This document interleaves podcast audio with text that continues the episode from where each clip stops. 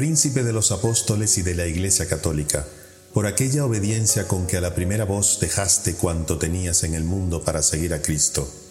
por aquella fe con que creíste y confesaste por Hijo de Dios a tu Maestro,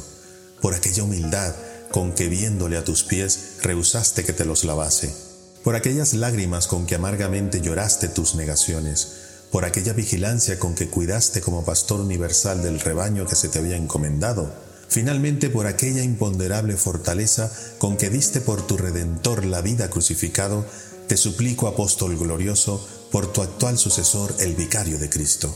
Alcánzame que imite del Señor esas virtudes tuyas con la victoria de todas mis pasiones, y concédeme especialmente el don del arrepentimiento, para que purificado de toda culpa, goce de tu amable compañía en la gloria. Amén.